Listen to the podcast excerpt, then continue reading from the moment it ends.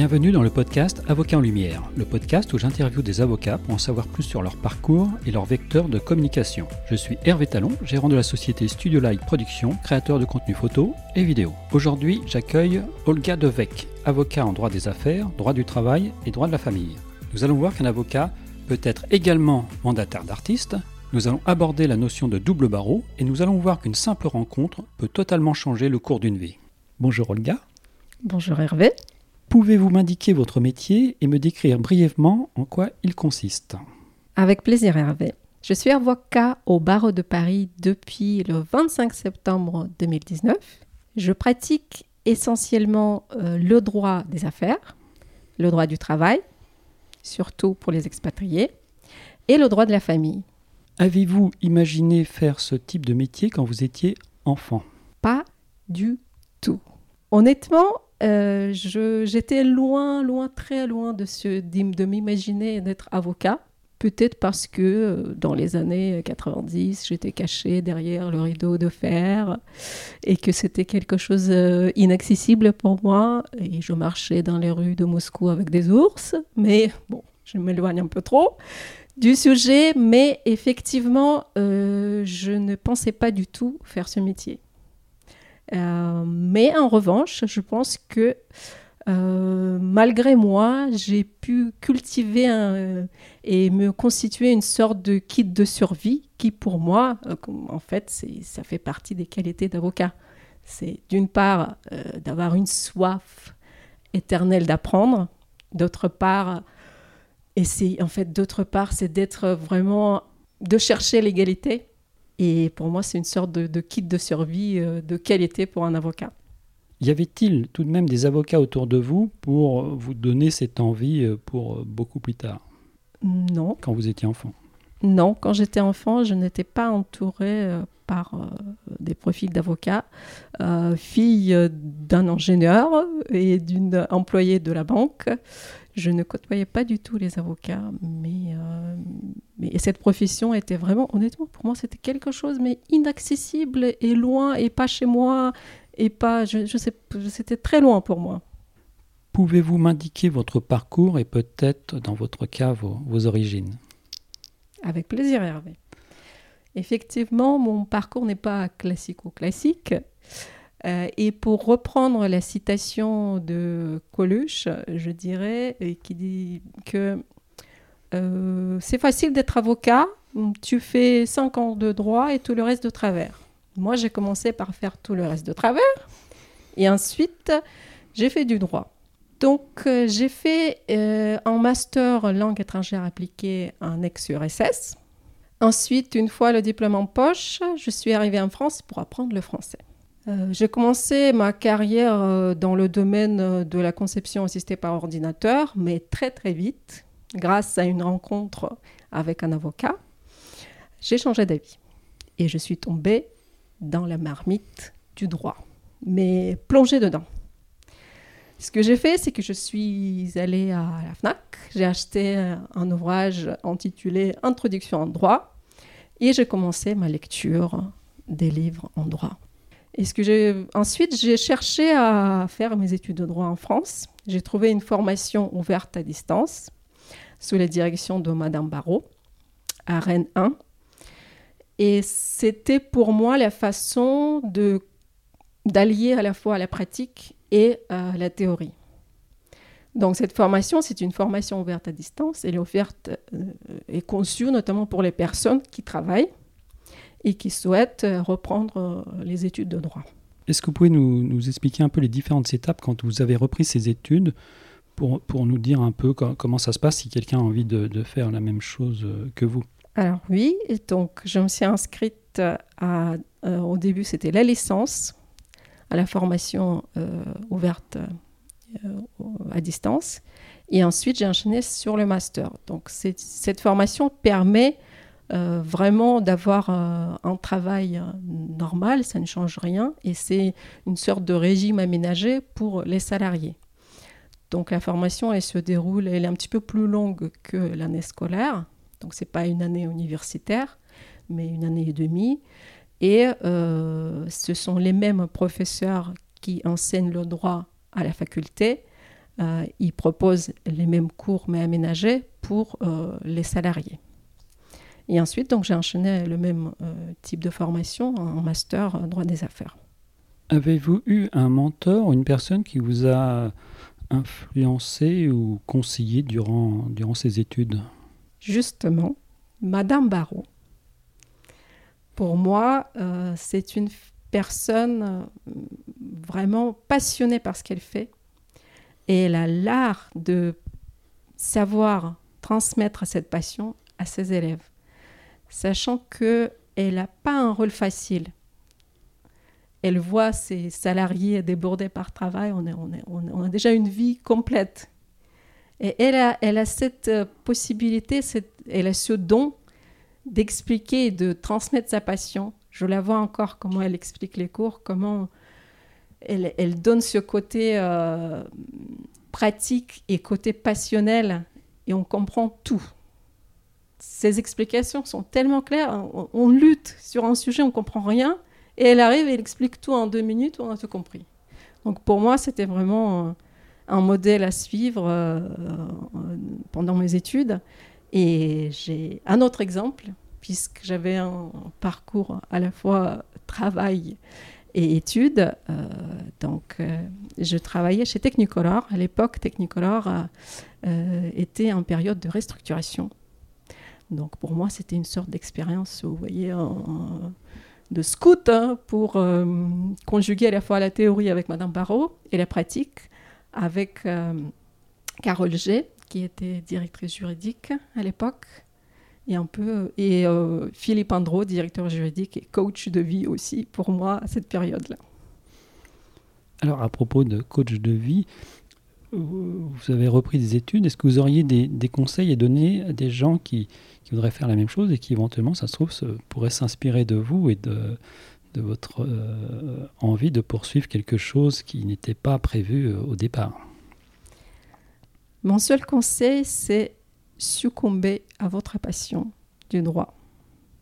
Oscar Wilde disait succomber à la tentation. Et je l'ai refait cette phrase et je dis succomber à votre passion parce que pour moi, si vous aimez le droit, il faut insister. Tout n'est pas facile.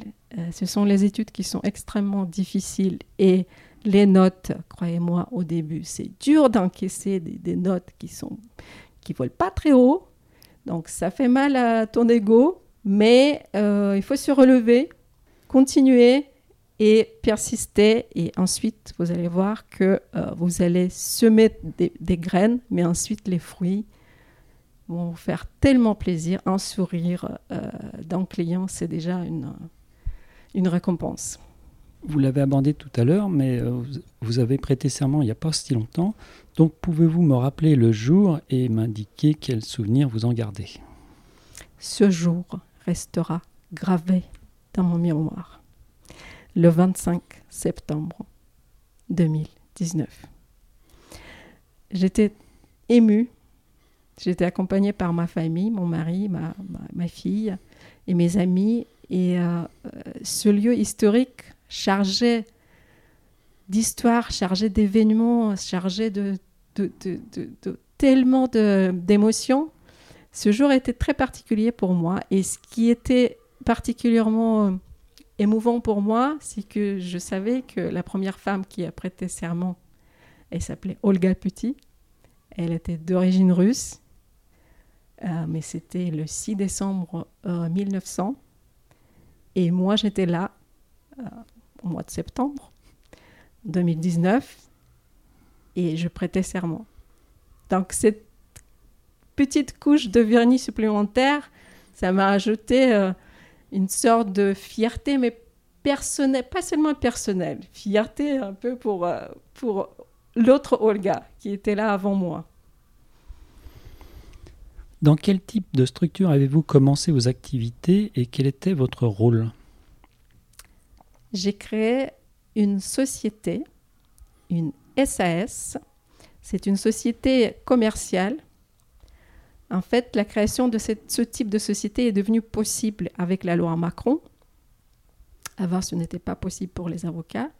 Et la création de cette structure permet d'exercer à la fois l'activité principale d'avocat et d'exercer une activité connexe à mon activité principale d'avocat.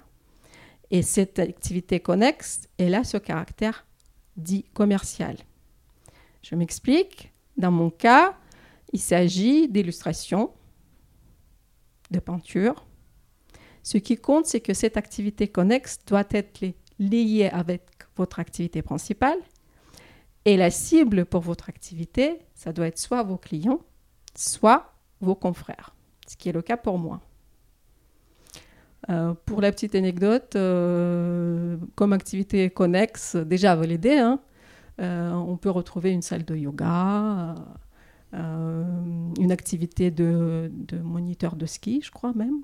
Alors pour la salle de yoga, ça s'explique parce qu'en fait, il s'agissait d'un cabinet d'avocats en droit de la famille, et donc qui dit famille dit divorce, qui dit divorce dit pas bien, qui dit pas bien, qui dit salle de, yoga, et ça peut aider donc euh, comme activité connexe à retrouver euh, donc euh, la, forme pour les clients comme cible.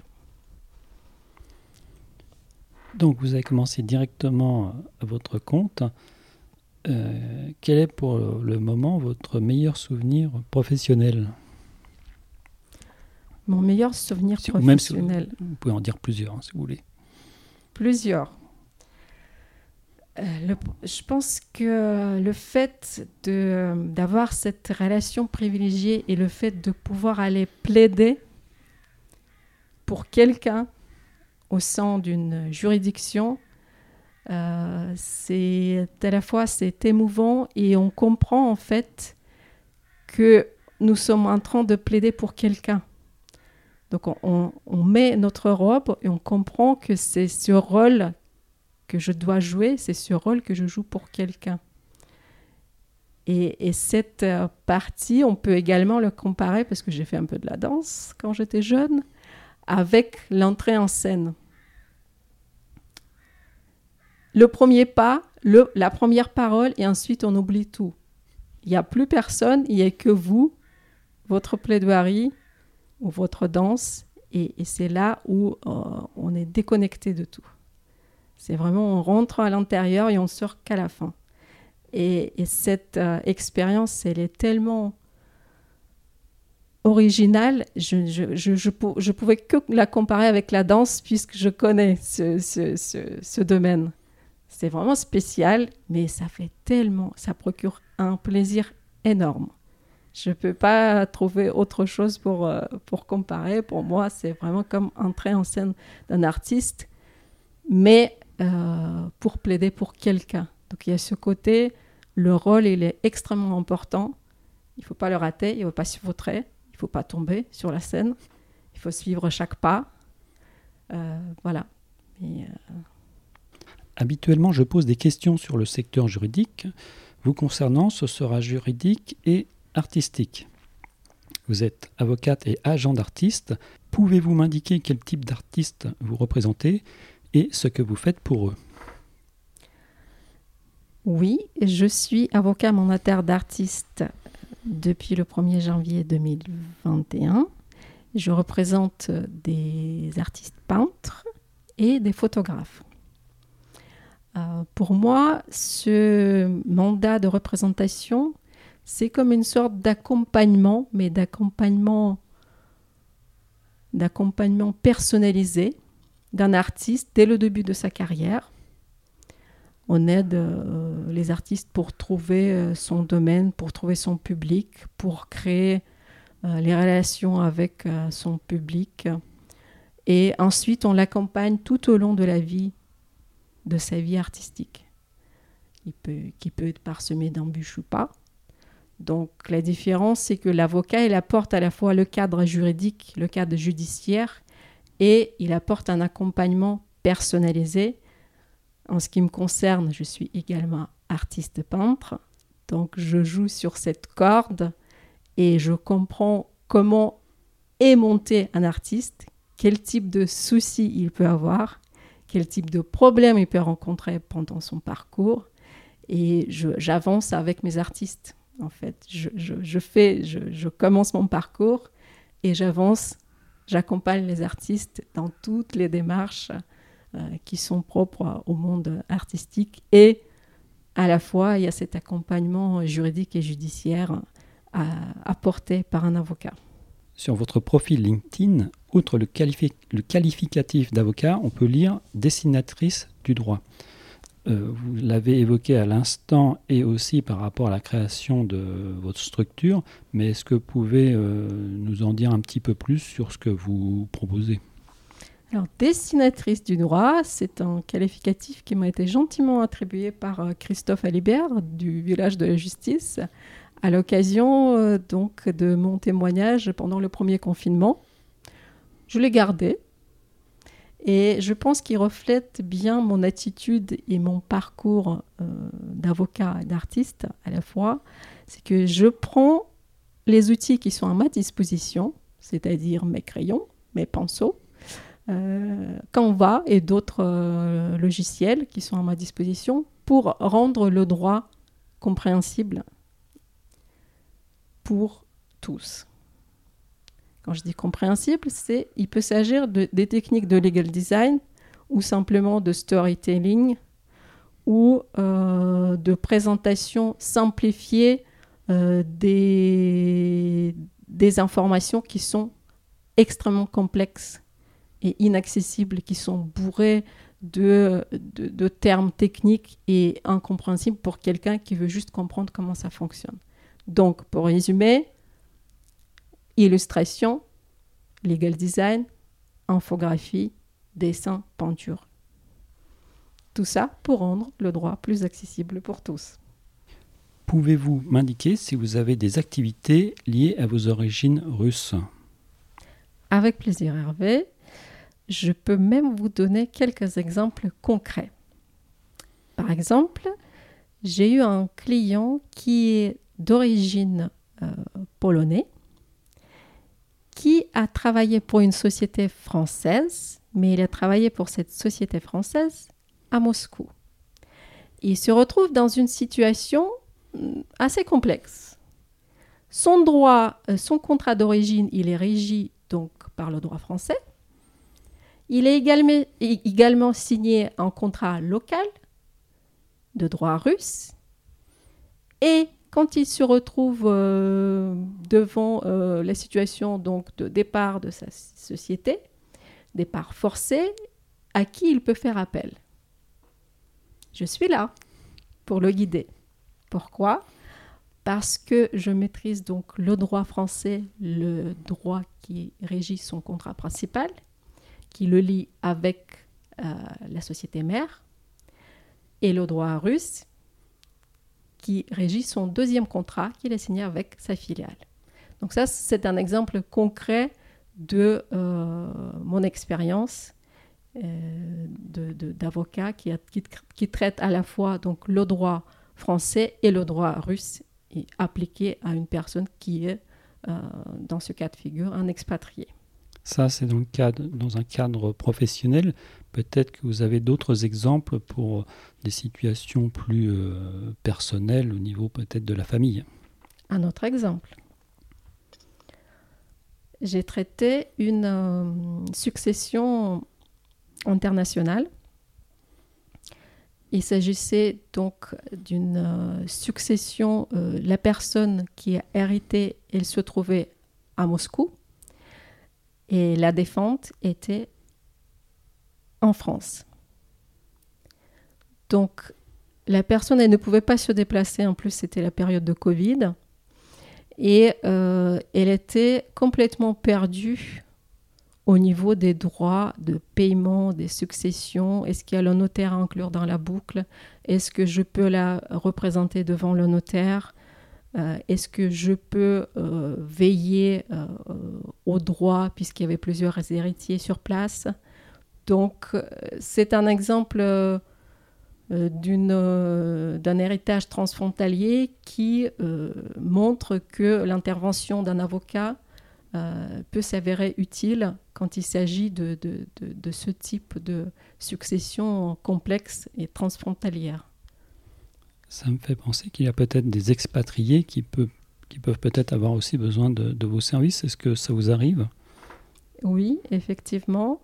Euh, les expatriés, euh, il y, a deux cas de figure. Soit il y a une personne qui est expatriée en France et donc il a le contrat principal qui est régi par la loi russe, par exemple, ou soit euh, parce qu'il y a plusieurs types d'expatriation. Soit je travaille avec les personnes, peu importe la nationalité, ce qui compte c'est d'avoir le contrat d'origine qui est régi euh, euh, par le droit français. Et ensuite, il y a une application locale, euh, donc pour le contrat de travail, s'il est signé avec une filiale de cette société.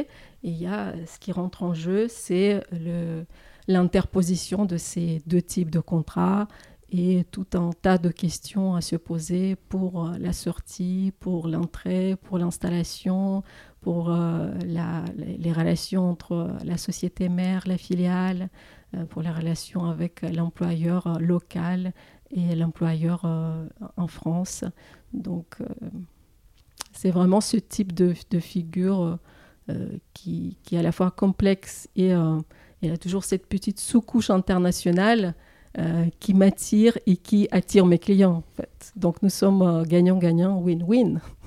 Alors, c'est le moment de la question euh, à propos de la vie perso et de la vie pro. Mais vous concernant, ce sera plutôt la vie pro et la vie d'artiste. Comment conciliez-vous les deux? C'est une question qui n'est pas facile, Hervé. Mais euh, je dois dire qu'il y a une expression qui dit choisir, c'est abandonner. Choisir, c'est renoncer. Gide. Renoncer ou abandonner, merci. Pour le moment, je dois conjuguer les deux. Je ne peux pas abandonner ni le droit ni l'art. Et je dois gérer ma vie personnelle en plus. Donc c'est possible, c'est faisable, mais il faut faire des concessions quand même et abandonner euh, certaines parties de certaines passions pour pouvoir euh, mener une vie euh, pleine et une vie de famille, une vie d'avocat. Les avocats font partie des professions réglementées dans le secteur juridique, comme les notaires, les huissiers de justice et autres euh, commissaires-priseurs. Quels sont les vecteurs de communication en tant qu'avocate dont vous disposez? Je suis à peu près sur tous les vecteurs de communication LinkedIn. J'ai deux euh, sites internet, Instagram, et j'ai une page, une, pardon, j'ai une page de Facebook c'est juste une page de vitrine. Ce sont mes principaux vecteurs de communication. Et un autre moyen de communication que je viens de découvrir, c'est votre podcast. Je vous remercie. Et comment alimentez-vous tous ces, euh, tous ces vecteurs de communication? Je dois dire que euh, je, je consacre beaucoup de temps pour pouvoir alimenter euh, tous ces vecteurs de communication, mais je pense qu'il faut, tenter, il faut essayer, il faut essayer un peu de tout type de communication. Et ensuite, choisir, c'est renoncer. Il faut trouver le bon. Donc pour le moment, je suis au stade de test, bêta ou alpha. Donc le test de, mes moyens pour euh, trouver le bon vecteur communication pour mes activités et euh, à la fois donc d'avocat mandataire d'artiste, avocat en droit du travail, droit des affaires et droit de la famille et artiste au court. Donc ça fait beaucoup de domaines, vous voyez. Donc je dois tester et ensuite abandonner pour ou reculer pour mieux sauter. La langue française est partie intégrante de votre métier. Il y a maintenant un petit rituel dans ce podcast pour chaque invité, c'est de connaître le mot ou l'expression peu usité que vous appréciez tout particulièrement. Ah, en français. En français, tout à fait. J'ai deux exemples. Je dirais que euh, en français, ça serait euh, la phrase, ça serait euh, le silence et le bruit que fait le temps qui passe? Et c'est de qui ça? Alors, j'ai pris cette citation euh, du livre, je pense qu'il a été emprunté aussi par euh, Dans les forêts de Sibérie. Sylvain Tesson? Exactement. Mais je ne suis pas sûre que cette phrase elle est de lui. Peut-être qu'il a emprunté, comme il lit beaucoup de livres, donc ça doit venir de, de ses lectures. C'est une phrase qui en dit long et c'est vrai que parfois on devrait s'arrêter et on devrait écouter le silence et de s'accorder une pause spirituelle. Euh, les temps sont durs, on court, et il faut, il faut parfois se forcer pour s'écouter, pour écouter les autres, pour s'écouter et pour s'arrêter et pour profiter du silence. Et j'ai une autre expression. Cette fois, c'est une expression russe, un proverbe que j'ai traduit vers le français. Il y a un équivalent qui existe en français qui, euh, qui ne tente rien n'a rien. Mais si on traduit mot à mot depuis le russe, ça donne qui ne tente rien ne boit pas de champagne. Et je trouve que cette expression, elle est plus euh, réaliste, c'est-à-dire elle est plus, elle est concrète. Si tu ne tentes rien, bah, tu n'auras pas la chance de boire le champagne. Il y a un verre, on visualise un verre de champagne qui dit un verre de champagne, c'est fête, c'est une réussite. Alors qu'en français, qui ne tente rien, n'a rien, bah, bah, rien, c'est quoi rien bah, C'est rien. Pas de concret. À l'inverse, quel tic de langage à l'oral n'appréciez-vous euh, pas beaucoup? L'idée, c'est pas de, dénoncer des, choses, mais c'est essayer de s'améliorer. Alors oui, il y a un tic de langage que je ne supporte pas. C'est quand mon interlocuteur me dit Tu peux pas dire ça. Ou j'entends, mais je, je, ne supporte pas parce que, en fait, cette expression, elle veut dire que la personne qui est en face de moi, elle ne veut pas m'entendre, elle ne veut pas m'écouter, mais juste, il reste poli, ou elle reste polie, et pour dire, mais, mais je t'écoute pas et je veux pas t'entendre et je veux pas, je veux pas entendre ton avis, cela ne m'intéresse pas, c'est vraiment ça. Donc pour moi, c'est un, c'est le manque de respect envers la personne qui est en face de toi de sortir ce type de phrase. Pour conclure cet épisode, y a-t-il une question à laquelle vous auriez aimé répondre et que je ne vous aurais pas posée? Je viens de changer mon avis sur la question que j'avais en tête. Bon, c'est parce que c'est vous, vous pouvez dire la première idée puis vous pourrez dire la, deuxième.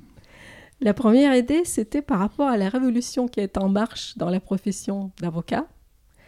Ma question, ça aurait été, Olga, est-ce que vous pensez que l'avocat, il doit rester toujours rester lui-même, euh, comme il est, avec ses défauts, avec son caractère, avec, euh, avec ses traits de caractère énergiques ou réservés quand il est face à ses clients Première question. Et vous aurez répondu quoi à cette question? Moi, je vote pour. Parce que pour moi, c'est l'avocat, c'est comme n'importe quel métier. Si on reste transparent, si on, moi je suis par exemple, je suis très ouverte, énergique et parfois euh, je, garde ma personnalité telle qu'elle est et je ne la cache pas. Et ce que je veux dire, si on se force pendant toute une journée de dire moi, Olga, je suis une personne réservée, je suis timide, je parle comme ça, pour moi, c'est je me fais, je, me force pour être quelqu'un d'autre. Ou le contraire, hein. euh, je veux montrer, je suis réservé et je veux montrer que je suis quelqu'un qui déborde d'énergie, je saute partout. Donc à la fin de la journée, je vais être épuisé. Et pour moi, c'est essentiel de rester tel qu'on est vis-à-vis de nos clients ou vis à -vis de nos proches, c'est-à-dire de garder la même personnalité, bien évidemment tout en respectant les principes déontologique imposée euh, par la profession d'avocat, mais je ne vois pas pourquoi on doit cacher notre, euh, notre trait de personnalité pour, certes peut-être pour plaire pour, pour, pour, pour, davantage de personnes, mais pour moi c'est une sorte de... On, on s'étouffe, on s'enferme et on s'impose une autre facette qui n'est pas la nôtre. Donc voici ma réponse. Ce n'est pas ma question, mais c'est ma réponse. C'était néanmoins une très bonne question, donc dommage de, ça aurait été dommage de ne pas la poser. Et apparemment, une autre question est venue en cours de route. Alors, quelle est-elle? Une autre question, ça aurait été euh, est-ce que vous voyez Olga euh, rester euh, sur Paris jusqu'à la fin de votre carrière? D'avocat Alors? J'ai une petite idée qui trotte dans ma tête et j'adore les sushis, j'adore la Côte d'Azur. Pour moi, le, le, comble, ça serait d'avoir double barreau, d'être au barreau euh, de Nice au barreau de Grasse et de rester bien évidemment au barreau de Paris. Alors, à ce sujet, pouvez-vous m'indiquer, euh, je n'ai jamais eu euh, cette situation, mais comment faire pour être double barreau, comme vous venez de le dire? Comment, comment ça se passe? Alors, c'est facile. Il faut démontrer au barreau d'origine que vous souhaitez donc exercer votre activité en tant qu'avocat au barreau de Nice, par exemple, il faut s'installer là-bas, avoir euh, donc euh, des activités, parce qu'on ne peut pas juste s'installer et dire moi je viens, euh, j'ai vu la lumière, je passe, je toque à la porte et, je m'installe. Donc il faut, préparer cette installation et démontrer donc au barreau d'accueil que vous exercez effectivement sur place. Donc ensuite, il y a une formalité à suivre de déclaration auprès du barreau d'accueil et, ces démarches sont très encadrées euh, euh, par chaque barreau. Merci pour euh, ces explications. Maintenant que l'on vous connaît peu plus, et comment fait-on pour prendre contact avec vous si on a besoin de vos services, un de vos services, voire plusieurs? Vous tapez Olga Devek dans la recherche Google et vous avez mon site internet, LinkedIn, tous mes sites qui tombent. Même euh, il y a une page Google dédiée à, mon cabinet. Je vous remercie beaucoup pour cet entretien et je vous souhaite une bonne continuation à Paris et, euh, dans le sud de la France euh, à l'avenir. Merci beaucoup Hervé pour ce baptême de feu chez vous. Merci.